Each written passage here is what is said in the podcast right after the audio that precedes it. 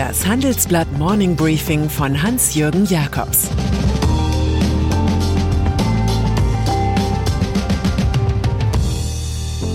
Guten Morgen allerseits. Heute ist Donnerstag, der 21. Juli 2022 und das sind unsere Themen. Gasdiktator Putin wirbt für Nord Stream 2. Italien steckt im Regierungsstress fest. Cum-Ex-Ermittler schonen Landesbanken. Nach einer kurzen Unterbrechung geht es gleich weiter. Bleiben Sie dran. Die Welt steht vor gewaltigen Herausforderungen. Zum einen die Energiewende voranzutreiben und gleichzeitig den Klimawandel einzudämmen. Und auch der Energieträger Wasserstoff gewinnt weltweit immer mehr an Bedeutung. Doch wie geht es weiter? Erfahren Sie mehr auf dem Handelsblatt Wasserstoffgipfel 2024 am 12. und 13. Juni in Essen. Infos unter handelsblatt-wasserstoffgipfel.de. Mit dem Vorteilscode Wasserstoff 2024 erhalten Sie einen Rabatt von 15% auf die Tickets. Nord Stream 2 Erpressungen gelingen dann, wenn einer etwas hat, das der andere nicht woanders herbekommen kann und deswegen bereit ist, dafür viel Geld zu bezahlen. Wie das politisch laufen kann, sehen wir an Wladimir Putin.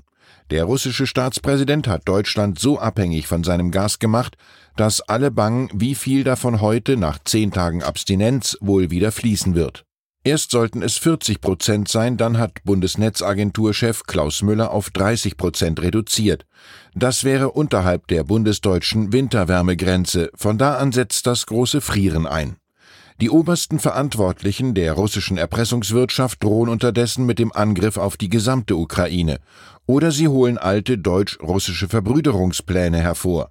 Putin, der gerade von einem Treffen mit zwei anderen Diktatoren aus der Türkei und dem Iran zurückgekehrt ist, verkündet, wir haben noch eine fertige Trasse, das ist Nord Stream 2, die können wir in Betrieb nehmen. In Wahrheit ist diese Gaspipeline kein Betriebsfall, sondern ein Friedhof der Globalisierung. Eine Röhre ins Nichts. Regierungskrise in Italien. Wir sind nur Würmer, sind aber dazu geboren, ein himmlischer Schmetterling zu werden, schrieb einst der große Dante Alighieri. So gesehen ist es ziemlich wurmstichig, was gegenwärtig in Dantes Heimat Italien passiert. Gestern Abend hat Ministerpräsident Mario Draghi zwar eine Vertrauensabstimmung im Senat mit 95 Ja zu 39 Nein-Stimmen gewonnen, eine Niederlage war es aber trotzdem. Die großen Regierungsparteien Lega, Forza Italia und die Fünf-Sterne-Bewegung haben nicht mitgestimmt, ein erneuter Misstrauensbeweis. Der Pakt des Vertrauens, von dem Draghi einmal gesprochen hat, löst sich auf in Verdächtigungen. Damit wird es wahrscheinlich, dass Draghi wieder seinen Rücktritt bei Staatschef Sergio Mattarella anbieten wird. Der Mann hat sein Gesicht verloren und die Verräter seiner Regierung ihr Gewissen. Von morgen an wird nichts mehr so sein wie davor, sagte Ex-Ministerpräsident Matteo Renzi. Die Frage ist nur, wie man Europas Flamme am Brennen hält.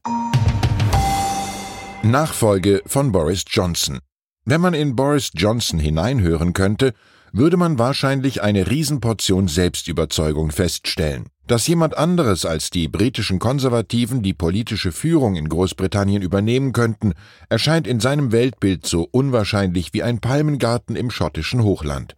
Nach einer Abstimmung in der konservativen Parlamentsfraktion steht jetzt fest, wer darum kämpft, Johnsons Nachfolger zu werden, Ex-Finanzminister Rishi Sunak und Außenministerin Liz Truss. Sunak, ein Mann der Mitte, gilt als Favorit. Aber der rechtskonservative Flügel um Truss setzt auf eine Kampagne gegen Sunak. Demnach soll der Finanzminister für die größten Steuererhöhungen der vergangenen Jahrzehnte verantwortlich sein. 175.000 Parteimitglieder entscheiden bis zum 5. September, wer die Partei führen wird. Nächste Woche treffen die Chefanwärter Sunak und Truss in einem TV-Duell bei der BBC aufeinander. Das Motto er oder sie. Boris Johnson wiederum verabschiedete sich im Parlament nicht mit einem Zitat von Winston Churchill, den er für sich als Role Model adaptiert hatte, sondern mit den Worten des Terminators Hasta la vista, Baby. Tesla verdoppelt Gewinn. Börsenschreck Elon Musk bietet wieder einmal eine Kostprobe seiner Wendigkeit. Die Bilanz fürs zweite Quartal 2022 zeigt, wie der Tesla-Chef mit Kryptowährungen kalkuliert. Der E-Auto-Konzern hat 75 Prozent seines Bitcoin-Bestands überraschend verkauft. Dadurch ist die Cash-Position um 936 Millionen Dollar angewachsen. Der Gewinn hat sich im Vergleich zum Vorjahr auf 2,3 Milliarden Dollar verdoppelt. Da Analysten mit deutlich weniger Gewinn gerechnet hatten, ist die Aktie von Tesla nachbörslich um rund 4 Prozent gestiegen. Aber es gibt auch eine weitere Analyse.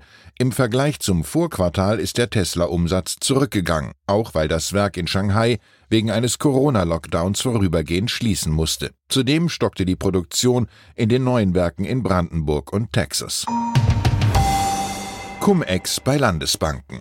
Warum sollen immer nur die anderen die guten Geschäfte machen? Das hat mir vor vielen Jahren der verstorbene Friedel Neuber gesagt.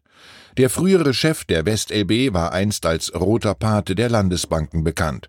So wie er haben auch später noch viele an der Spitze öffentlicher Geldinstitute gedacht, in deren Aufsichtsräten Politiker sitzen. Und so haben sie selbst bei den anrüchigsten Cum-Ex-Steuergaunereien mitgemacht. Bei privaten Instituten reißen sich die Ermittler in Sachen Cum-Ex ein Bein aus und es folgt Prozess auf Prozess. Der Eifer des Staates ist dabei allerdings verflogen, wenn es ihn je gab. Das zeigen wir in einem großen Report. Dabei haben WestLB und Co. insgesamt fast eine Milliarde Euro erschlichen. Aber es ist ja irgendwie bei Väterchen Staat geblieben. Die Justitia, die wir hier sehen, trägt weder Augenbinde noch Mage. Sie hat Arthrose und ist offenkundig parteiisch. Wegen Cum-Ex wurde bisher kein einziger Landesbanker angeklagt, geschweige denn verurteilt. Christoph Spengel, Steuerprofessor an der Universität Mannheim, sagt dazu, ausgerechnet bei den Banken in öffentlicher Hand wird sehr nachlässig aufgeklärt. Offensichtlich geht der Staat gegen Landesbanken weniger entschlossen vor als gegen Privatbanken. Die ehemalige Landesbank von Hamburg und Schleswig-Holstein, die HSH Nordbank, hat trotz übertouriger Cum-Ex-Geschäfte nicht mal ein Anfangsverdacht gehegt. So wurde nur eine Akte mit Beobachtungsvorgängen angelegt, danach Stille. Aber es war nicht die Stille nach dem Schuss, sondern Stille ohne Schuss. Dabei hat Hamburgs erster Politiker Peter Tschentscher dreist behauptet, alles sei konsequent aufgeklärt worden. Die HSH habe hohe Geldbußen gezahlt. An dieser Stelle zitieren wir einmal Friedrich Schiller. Der Betrug, der hüllt sich täuschend ein in große Worte und in der Sprache rednerischen Schmuck. Bundeskanzler in Sommerferien.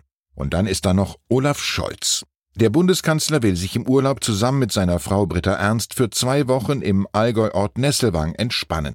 Sie residieren in einem sanierten Bauernhaus aus dem 17. Jahrhundert mit sechs Zimmern, Terrasse, Weinkeller und einem Wellnessbereich mit Sauna. Bei Kosten von 550 Euro die Nacht können die beiden SPD-Kräfte hier das Panorama genießen.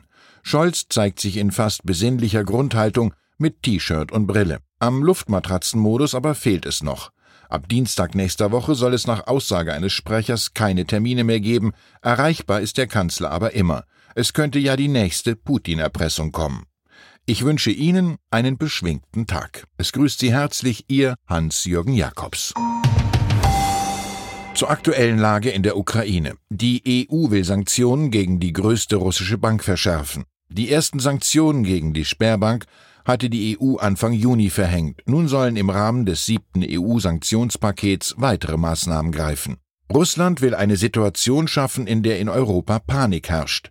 Kreml-Chef Putin könnte den Abschluss der Nord Stream 1 Wartung geschickt nutzen, um den Westen zu erpressen, sagen Experten. Doch der Plan hätte für Russland nicht nur Vorteile. Weitere Nachrichten finden Sie fortlaufend auf handelsblatt.com/Ukraine. Das war das Handelsblatt Morning Briefing von Hans-Jürgen Jakobs, gesprochen von Peter Hofmann. Wie geht es weiter mit der Europäischen Union? Präsidentschaftswahlen in den USA, EU-Parlamentswahlen, geopolitische Krisen und wirtschaftliche Schwierigkeiten. Wir suchen Lösungen für diese Herausforderungen. Am 19. und 20. März auf der digitalen Europakonferenz von Handelsblatt, Die Zeit, Tagesspiegel und Wirtschaftswoche. Über die Zukunft Europas sprechen wir mit Bundeskanzler Olaf Scholz, Wirtschaftsminister Robert Habeck und vielen mehr. Kostenlose Anmeldung unter europe20xx.de.